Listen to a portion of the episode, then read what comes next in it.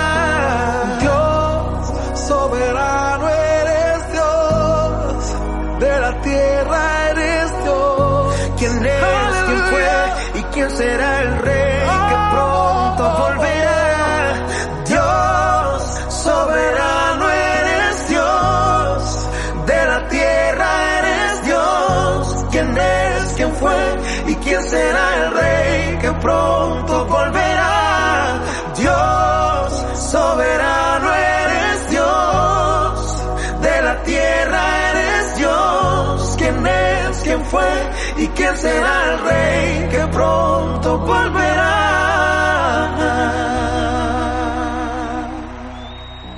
www.ministeriopoderosavisión.com El Ministerio Poderosa Visión se complace en presentar una palabra fresca y poderosa de parte de Dios para su vida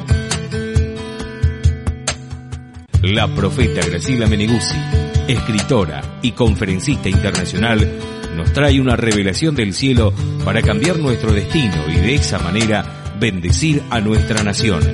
Preparémonos para escuchar lo que Dios nos quiere enseñar en esta hora. quiero dejarles cuatro tips acerca de una situación que el Señor me mostró, de un tema que la verdad me ministró y yo creo que le va a ser de bendición a su vida. Amén. Todos desde que comenzamos a vivir, lo que deseamos en la vida es tener una familia, es construir una casa, es realizar nuestros sueños y la verdad muchas veces nos vemos sorprendidos porque en medio del camino de tanto esfuerzo no encontramos la realización. Pero el Señor nos quiere ayudar en esta noche. Él nos quiere dar esas claves que su palabra nos asegura que realmente vamos a poder hacerlo. Y una de las cosas que yo hago es hacerme preguntas, porque buenas preguntas traen excelentes respuestas. Amén. Así que una de las preguntas, y es el tema, ¿qué casa estamos edificando? Lo podemos preguntar en forma natural, nuestra casa, nuestra familia.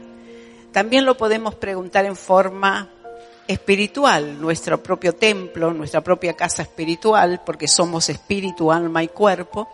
Y también lo podríamos decir, lo podemos preguntar de acuerdo a la familia de Dios, donde usted pertenece.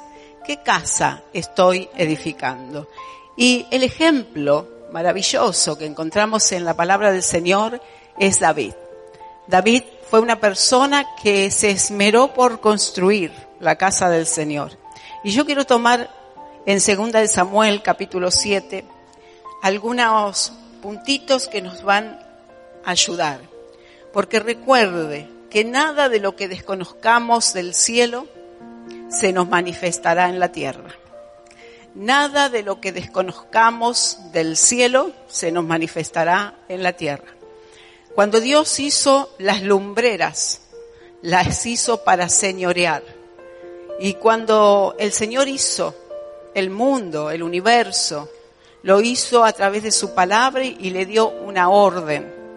Dice que no hay mensajes, no hay palabras, pero la orden es dada, una orden de sabiduría, de un día a otro día, de una noche a otra noche. Hay un gobierno divino en toda la creación y en medio de esa creación estamos nosotros. Si nosotros desconocemos esas leyes, entonces no vamos a poder tener el éxito que deseamos en la vida. Pero ¿cuántos de nosotros queremos tener esa victoria, ese éxito en la vida? Amén. Así que el primer tip es la intención o la buena intención de David. Todos tenemos buenas intenciones. Doy por descartado que usted está en este lugar porque tiene una buena intención, buscar a Dios. Amén y su voluntad perfecta en su vida. Y quiero leer los primeros dos versos. Ahora, muchas veces cuando tenemos buenas intenciones y las cosas no suceden, entonces nos preguntamos, ¿de qué vale ser bueno? ¿De qué vale tener buena voluntad? ¿O de qué vale, de qué nos sirve, diríamos, esa bondad, esa forma de tener una buena intención. Dice segunda de Samuel 7, 1 y 2. Aconteció que cuando ya el rey habitaba en su casa, después que Jehová le había dado reposo de todos sus enemigos en derredor, dijo el rey al profeta Natán, mira ahora, yo habito en casa de cedro y el arca de Dios está entre cortinas. Y le dice el verso 3, y Natán dijo al rey, anda y haz todo lo que está en tu corazón, porque Jehová está contigo. Una buena intención de David. Dice, yo habito en una casa de cedro. Dice, pero el arca de Dios que representaba la presencia del Señor en el Antiguo Testamento está entre cortinas, está en un tabernáculo, que era lo que le mandó Dios a Moisés. Ahora, fíjese que David era el rey de Israel. David era una persona que tenía todo lo que se pudiera, diríamos, tomar o tener, porque todo lo que había en Israel era de él, él era el rey. Sin embargo, él tuvo, y luego lo vamos a ver, afecto, amor por la presencia de Dios, por la casa de Dios. Él podría decir, bueno, Dios me ha bendecido, dice cuando David tuvo paz, dice que Dios le dio paz de todas las naciones de alrededor. Él estaba habitando en su casa tranquilo. ¿Por qué él pensó en Dios y en su casa? ¿Por qué él tuvo la insatisfacción dentro suyo de decir, todavía no estoy completo, todavía no tengo toda la, satisfacción, si todo lo que tiene Israel es mío, si todo lo que el, el pueblo pueda tener o obtener en todas las áreas es mío. ¿Por qué David no tenía la completa satisfacción? Él pensaba en la casa de Dios. Ahora yo me pregunto, en medio de todos los, los avatares de la vida, usted con su trabajo, usted con su familia, usted con sus necesidades, usted con quizás con sus enfermedades y situaciones, conflictos quizás emocionales y tantas cosas que nos ocurren en la vida. Pregunto, en medio de todo eso, ¿cuánto nosotros pensamos en la casa de Dios? ¿Cuánto tiempo nos tomamos para pensar en mi casa que habite Dios o en la casa del Señor? ¿Cuánto tiempo nosotros pensamos en Dios y en lo que Dios quiere, en lo que Dios desea, en aquello que Dios está haciendo, en aquello que Dios quiere realizar en medio de su pueblo, en medio del mundo, como está, con tantas necesidades? ¿Cuánto tiempo? David se tomó ese tiempo. Y David le dijo al profeta, porque hay algunas cosas, hay algunas, diríamos, eh, preguntas o alguna situación, eh, alguna problemática, que uno lo tiene que tratar con la persona correcta. Usted no se va a ir al almacenero a decirle que a usted le duele el pie, por ejemplo, va a ir al traumatólogo y si le duele el estómago va a ir a un médico que se especialice en eso. Y si tiene otra situación legal va a ir a un abogado y de la misma manera en lo espiritual, cuando tenemos situaciones, uno va a quien le puede responder. El rey, por muy rey que era, ungido, había ganado muchísimas guerras, había eh, puesto bajo su liderazgo a las naciones de alrededor, había ganado el respeto y las naciones de alrededor se habían sometido al rey de Israel David, aún así, él tenía un consejero, él tenía un profeta, aquel que le daba la seguridad de que las decisiones que él tomaría o tomaba eran aceptables delante de Dios. Y esa es la, diríamos, la clave. Una de las claves que nosotros deberíamos tener en la vida es esta decisión, Dios la acepta esta decisión que yo hago en mi vida, en mi vida personal, familiar, económica, aún ministerial, ¿Dios está en esto? Porque la verdad, muchas veces, como, y esta es la buena intención, ¿no? De David, no quiero ir más adelante, pero sí quiero ir al, allí en Segunda de Crónicas 29.3 para los que anotan. Dice, además de esto, por cuanto tengo mi afecto en la casa de Dios, yo guardo en mi tesoro particular oro y plata, que además de todas las cosas que he preparado para la casa del santuario, he dado para la casa de mi Dios. Esto era David. Segunda de Crónicas 29.3. Esto era David. David decía, yo hago esto, construyo mi casa, hago aquello otro, o vaya a saber cómo, él eh, hacía las, las construcciones, pero esto era para la casa de Dios. Amén. Ahora esa era la buena voluntad de David. Y aparentemente Natán le dijo, haz todo lo que te venga al corazón, porque Dios está contigo. Ahora, muchas veces nosotros una vez que conocemos al Señor, creemos que el Señor tiene la obligación de ayudarnos. Oramos al Señor no para pedirle la guía, sino para que bendiga lo que hemos decidido hacer. Termina siendo Dios nuestro, no nuestro Señor, sino nuestro ayudante www.ministeriopoderosavision.com Creemos que el Señor tiene la obligación de ayudarnos. Oramos al Señor no para pedirle la guía, sino para que bendiga lo que hemos decidido hacer. Termina siendo Dios nuestro, no nuestro Señor, sino nuestro ayudante. Y sabe que muchas veces, y aún ocurren en las reuniones, ¿no? Como, como hoy, yo podría haber dicho, bueno, Señor, por favor, acá está un orden, el pastor está arriba, él tiene que hacer eh, esta parte de la reunión, después voy yo, ¿no? No romper el... Pero aún a eso hay que morir. Y Natán murió a eso. Porque Natán primero le dijo, haz todo lo que te venga a la mano porque Dios está contigo. Y Natán estaba seguro que Dios estaba con David por todas las guerras que había ganado. Ahora dice que a la noche Dios lo llama a Natán y le dice, el verso 3 y 4, disculpe, voy a pasar por alto muchas cosas, por eso voy a ir. Esto es lo que sucede cuando Dios manda, ¿no? Dice David, por mi afecto, dice, yo quería hacer la casa de Dios.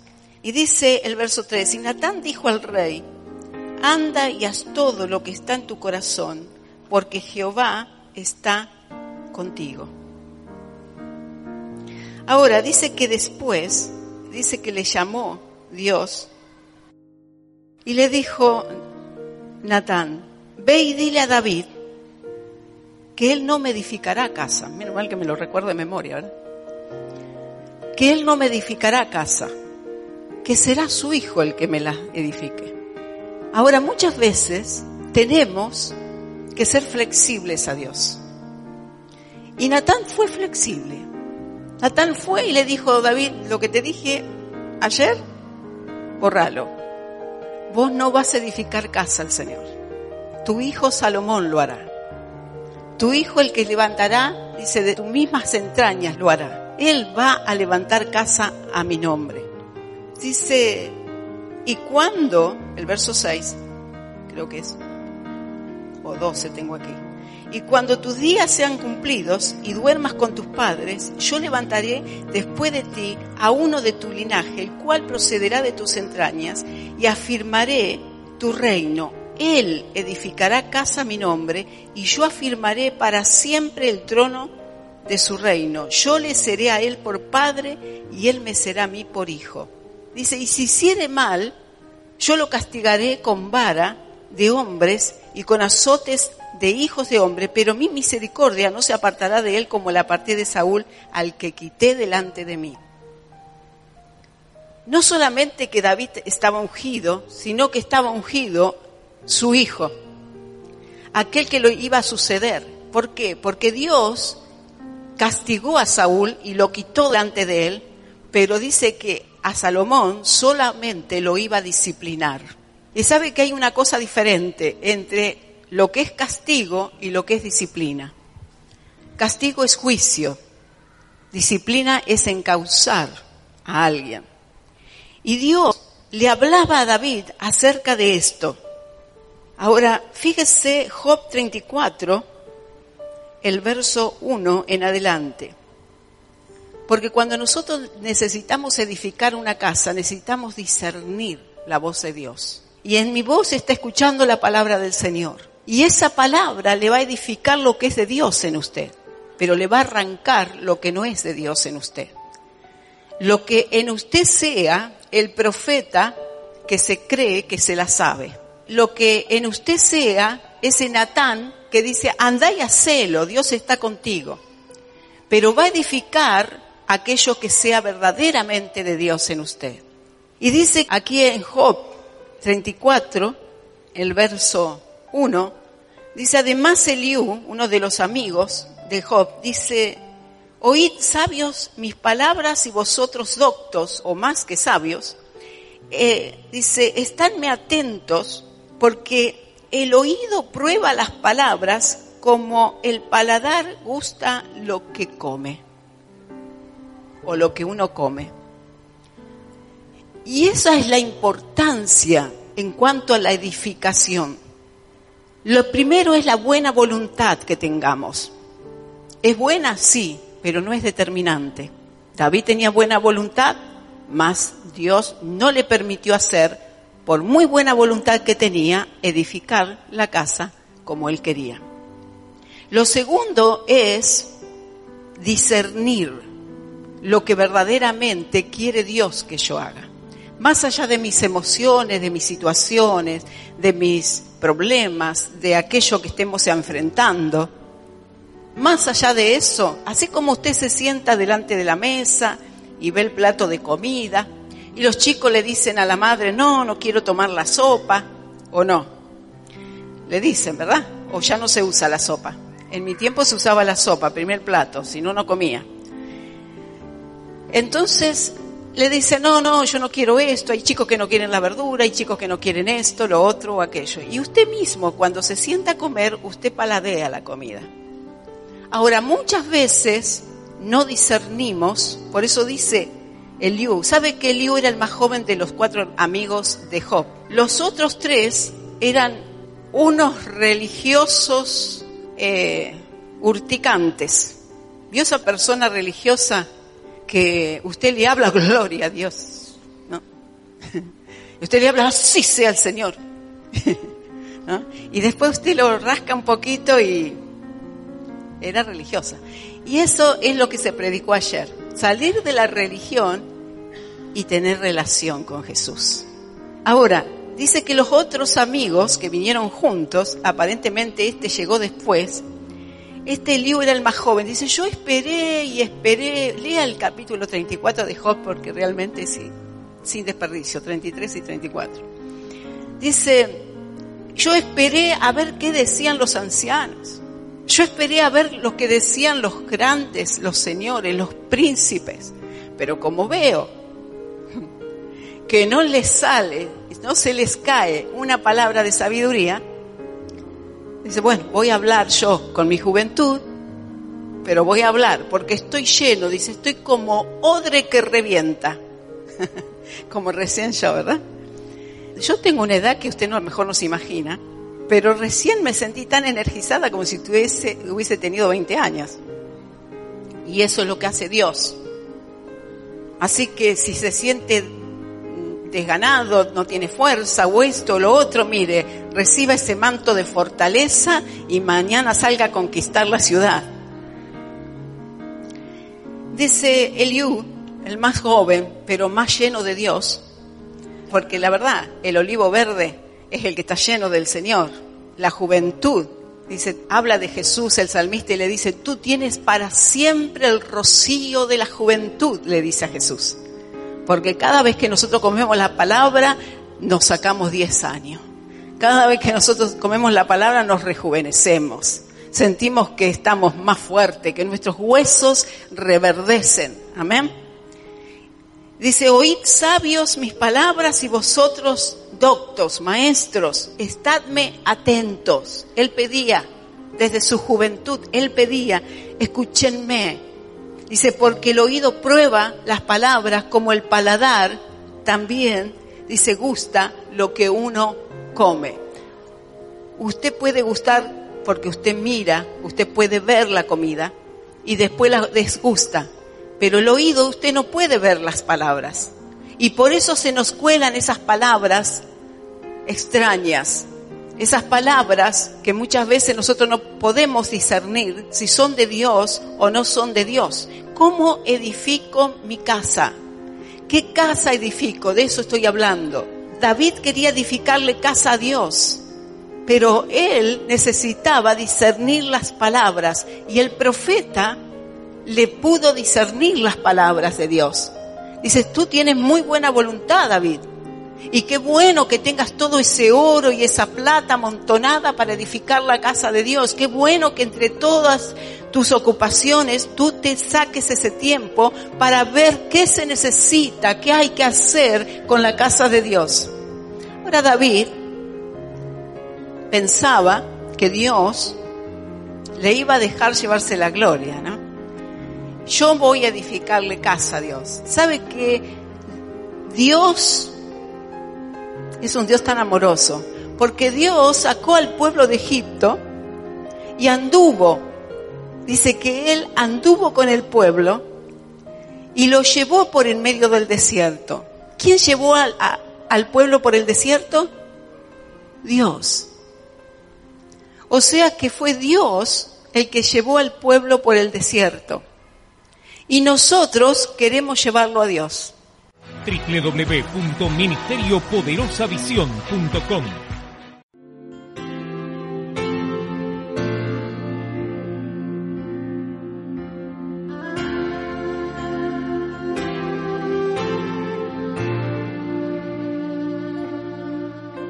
Me postro ante ti, mi Dios y Rey. Es mucho lo que tú me has perdonado. Un corazón agradecido es lo que traigo a ti. Hoy derramo mi ser para ungirte, Rey. Me postro ante ti, mi Dios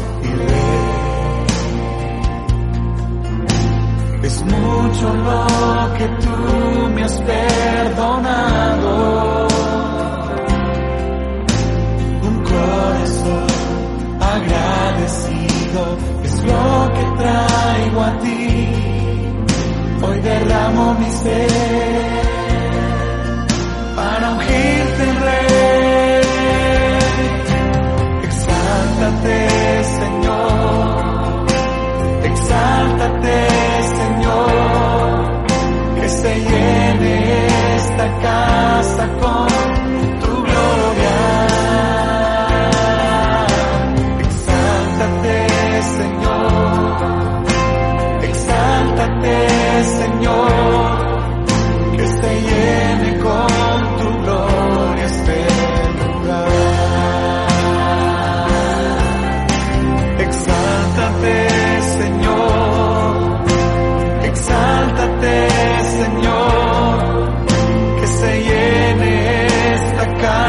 casa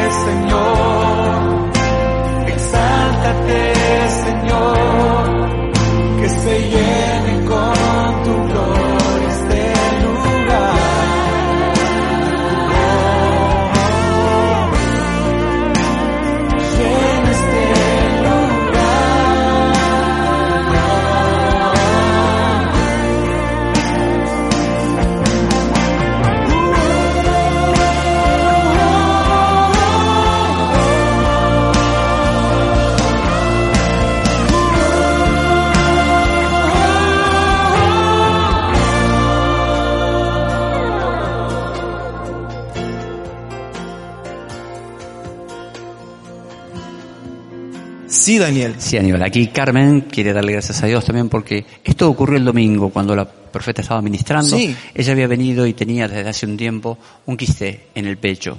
Algo que le molestaba, le producía dolor y ese- en ese momento ella daba gloria a Dios porque eh, eso empezó a, de- a- a deshacerse hasta que desapareció. Amén. Hermana, cuéntenos. Sí, ya hacía 15 días más o menos que sentía que me molestaba algo y cada vez crecía más. Tuve pero una molestia en el, en la parte- en el Sí, sector del pecho. Sí, yo confiando en el Señor porque Sí. he recibido tantas sanidades acá que seguía confiando en Él, así que no me hacía mucho problema, pero no Pero pensé que fuera tan rápido, sí, que el Señor obrara tan rápido. ¿Y cómo era eh, ese, ese quiste? Es ¿De como, qué una- como una pelotita. Como una me- pelotita. Sí, porque cada vez iba creciendo más. Primero Sí. era como un puntito, después iba creciendo. Fue creciendo hasta Sí. que usted llegó el día domingo aquí a la reunión, cuando recibió el- la administración. Sí. ¿Y qué sucedió? Y desapareció. Iba como... Achicándose. Sí.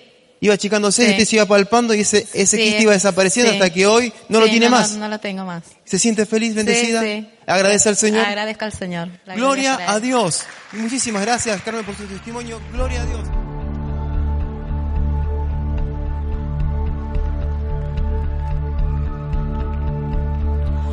Vengo ante ti con el corazón rendido a con mi vida entregada para ser tuyo Dios.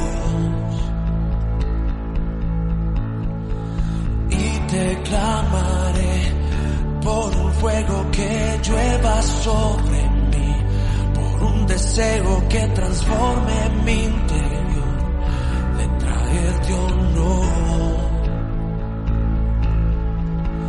Desciende, desciende, desciende sobre mí.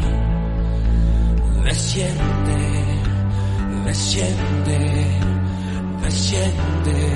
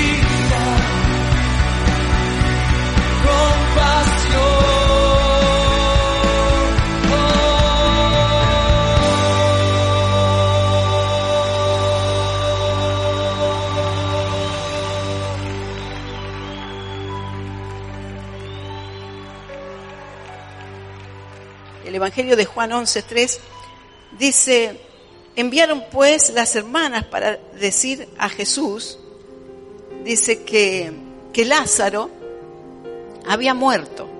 Y dice que él se quedó todavía un poco más. Aquí vemos cómo Jesús no se dejó, diríamos, manipular por el problema.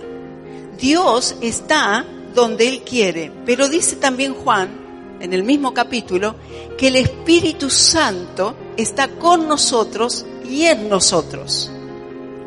Ahora, cuando tenemos esa situación, estamos edificando casa y llegamos a un extremo como aquí, no le voy a leer lo que dice Marta y María cuando van en busca de Jesús, cuando Jesús se queda todavía unos días más. Y usted dice, ¿cómo es que Dios no me presta atención? ¿Cómo es que Dios se tarda? ¿Cómo es que Dios eh, no responde rápidamente? Yo hago una oración y ya está, ya, ya está. Bueno, eso sería medio mágico, ¿no? Pero Dios está tratando no solamente de solucionarle el problema, está tratando con su corazón.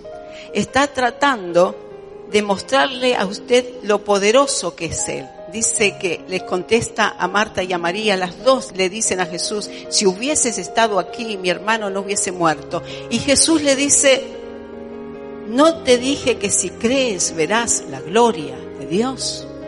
Para Jesús, aunque Él sufre, dice que Él llora y todo, no solamente Él se puede compadecer con nosotros, sino que Él quiere mostrar la gloria del Padre. Hermanos, la casa que tenemos que edificar es para la gloria del Padre. La casa que tenemos que edificar es para que Dios se glorifique, para que Dios el Padre se glorifique. Y muchas veces nosotros cuando bajamos la guardia en eso y no discernimos, como Eliú dice, esténme atentos, disciernan lo que, así como cuando ustedes gustan una comida, disciernan las palabras. Disciernan porque no se trata de buena voluntad, se trata de obediencia a la palabra de Dios. Dios es el que edifica. Dios le dice, tu hijo va a edificar. Dios dice que escogió a David. Dice que le dice, he estado contigo, le, le, le, dijo a David, yo he estado contigo y te di nombre grande, te edifiqué casa, te tomé detrás de las ovejas, dice, para que seas rey sobre Israel. Todo esto lo dice el capítulo 7 de Segunda de Samuel. Pero Dios le dice algo maravilloso a David. Se lo dice a través del profeta Natán. Por eso es importante que usted escuche al profeta. Jesús es nuestro profeta. El Espíritu Santo es nuestro profeta. Usted tiene que discernir las palabras así como discierne el plato de comida que come todos los días. Discierna lo que viene del mundo, lo que viene de un mensaje raro, lo que el, eh, el, enemigo le está tratando de hacer, lo que su propio corazón, sus emociones le están diciendo o su propia mente. Porque para David su mente estaba diciendo lo correcto. Sabio no es aquel que sabe solo almacenar información, es el que sabe clasificarla. Tiene que escudriñar discernir la palabra. Y para terminar, porque quiero orar, Dios le habla de la visión. La visión para firmar la casa. Usted tiene que tener una visión, así como cualquiera que quiera edificar una casa tiene un plano. Usted tiene que tener un plano en su vida. Usted tiene que decir, esto es lo que yo voy a hacer. Cuando entramos al Señor con mi esposo nos pasaron muchísimas cosas. El primer año fue terrible, nos enfermamos, Dios nos dijo de dejar el empleo, no teníamos eh, ningún plan social, no teníamos comida, con nuestros hijos estábamos con fiebre, en el hospitalito del lugar corríamos a buscar un poco de, de medicamentos. Fue terrible, pero dijimos, si Dios lo quiso así, nos vamos a mantener así. Y seguimos, mi esposo hacía algunas changas, seguimos el año siguiente, seguíamos con la misma situación, no teniendo, no teniendo, pero teníamos un ardor y una pasión por Dios.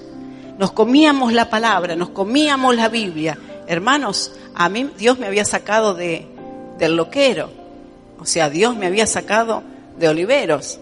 mi esposo tenía la orden para encerrarme, así que yo tenía mucho para agradecer a Dios. Así que el diablo ya no me iba a sacar de la iglesia. Y Dios nos dio una visión mientras estábamos orando. Era una, no sé si es manada o qué, de caballos blancos y venía alguien al frente con una bandera. Y el que estaba al frente, que era precioso ese ser, nos hizo así con la mano, como llamándonos. Y nosotros entendimos, y no me diga cómo, que éramos llamados al ministerio. Lo entendimos por una visión. Dios habla de muchas formas. Y desde ese momento nos plantamos en la iglesia. Hasta que en, una oportunidad, después de dos años que andábamos en esto, pero servíamos al Señor, veníamos a la iglesia, tuviésemos, no tuviésemos, eh, a veces teníamos para el colectivo, a veces no teníamos, a veces alguien nos alcanzaba, a veces no teníamos para comer, a veces no teníamos esto, lo otro, lo aquello, no importaba. Nosotros vivíamos de gozo en gozo del Espíritu Santo y entonces ahí nos fortalecíamos, porque no solo de pan vivirá el hombre. Amén.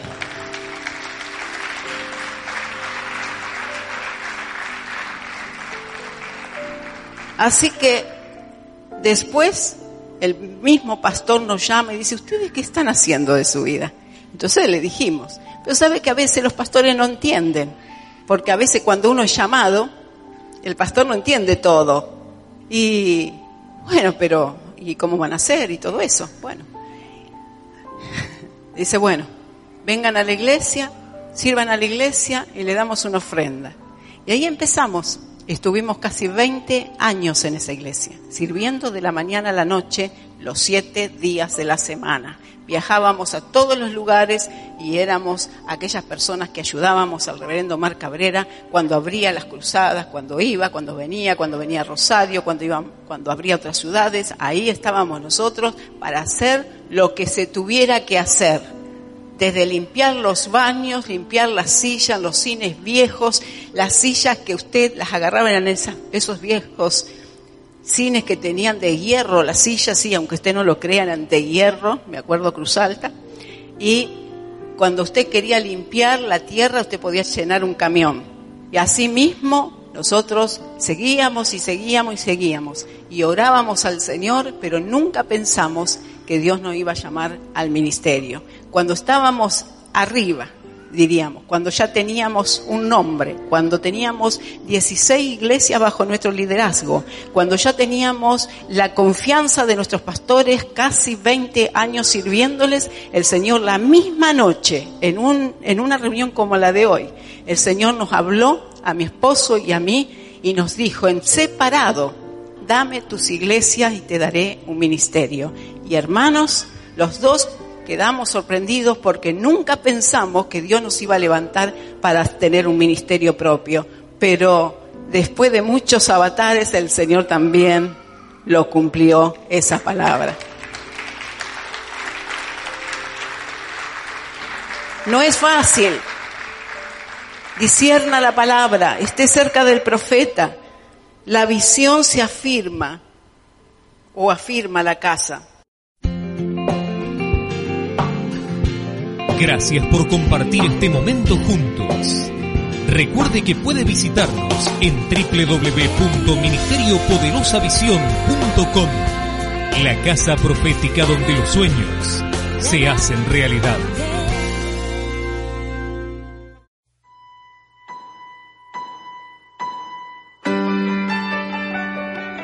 Oh man.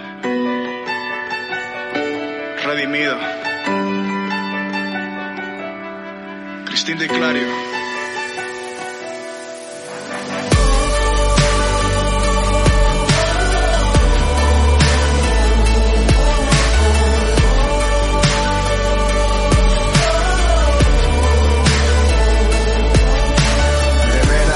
sabía cómo iniciar esta canción, cómo empezar a describir a alguien tan indescriptible. No existe una palabra, un texto o una oración que pueda definir un amor tan increíble. No hay versos que puedan ayudar a este poeta. Cualquier articulación se quedaría incompleta. Cómo plasmar en una simple libreta a la persona más grandiosa que ha pisado este planeta. Emanuel, Dios con nosotros, el Hijo del Hombre, el único que tiene un nombre sobre todo nombre, asombroso, alfa y omega, victorioso. Mil veces santo, mil veces glorioso, razón de mi existencia, maestro por excelencia. Los ángeles se postran ante su magnificencia. Él es merecedor de la mejor alabanza. Él es mi esperanza.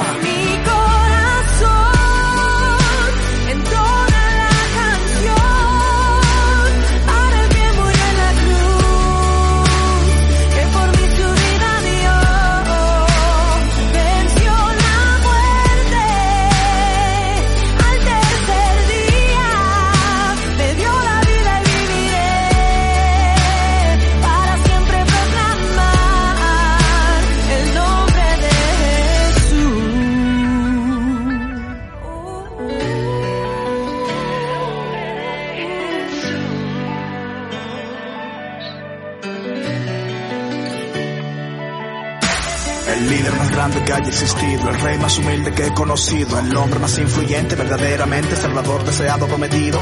Ni siquiera mi canción lo puede describir. Para entenderlo tú lo tienes que seguir. Tuvo que morir y volver a vivir para darnos razón de existir. Crucifixión, resurrección, sangre derramada por mí, redención. Sufrió la peor humillación, pero ahora tiene la mayor exaltación. La muerte no pudo con su perfección, su nombre es sinónimo de salvación. Su reino más grande que la religión, su hazaña no tiene comparación. En la tumba de Mahoma están los huesos de Mahoma. En la tumba de Buda están los huesos de Buda. No hay ídolo que haya resucitado todavía. Solo Cristo al tercer día dejó la tumba vacía. La ciencia podrá negar su existencia. Podrán decir que nuestra fe en Jesús es ignorancia. Pero no podrán borrar lo que Él hizo en mi ser. Jamás podrán lograr que en Él yo deje de creer.